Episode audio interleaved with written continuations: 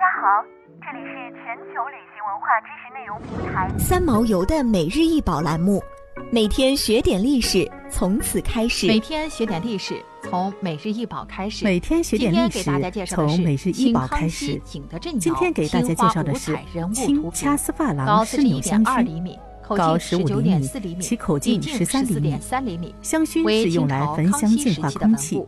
这件湿纽香薰通体以深黄色为底，满是五彩缠枝莲纹。湿纽耳、足、气沿部位都镀有黄金，使整件器物看起来金碧辉煌。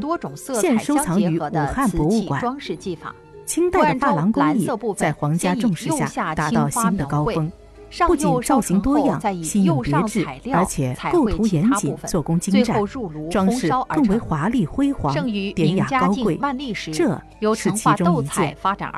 在古代的中国是没有狮子这种动物。狮子来到中国，有赖于东汉时期出使西域的张骞。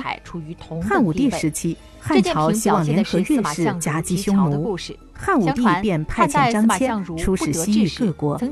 然而，张骞并没有成功劝说大越氏一起抗击匈奴，反而机缘巧合之下，在大汉与西域各国之间开辟出一条文化交流、商业贸易的道路。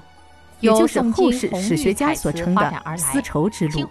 丝绸之路的开通，连通了中国与中亚各地的关系，不仅将丝绸、青铜器、玉器等传入了西域。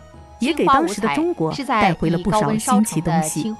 除了石榴、葡萄、胡萝卜、蚕豆等各种食品之外，西域各国还给中国送来了骆驼、鸵鸟、汗血宝马等各种神奇动物。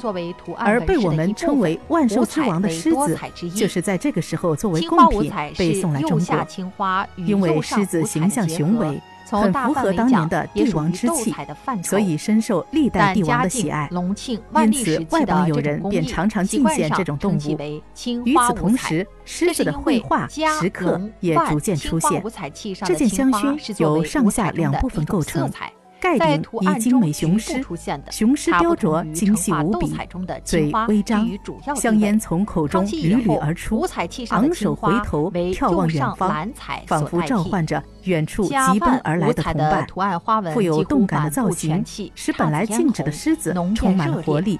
情趣盎然，此香薰工艺为掐丝珐琅，属于珐琅器品种之一，一般特指铜胎掐丝珐琅，又称景泰蓝。珐琅的诞生最早可以追溯到希腊，希腊普鲁斯岛出土的公元前十二世纪的六枚戒指和双鹰权杖手，被公认为最原始的掐丝珐琅。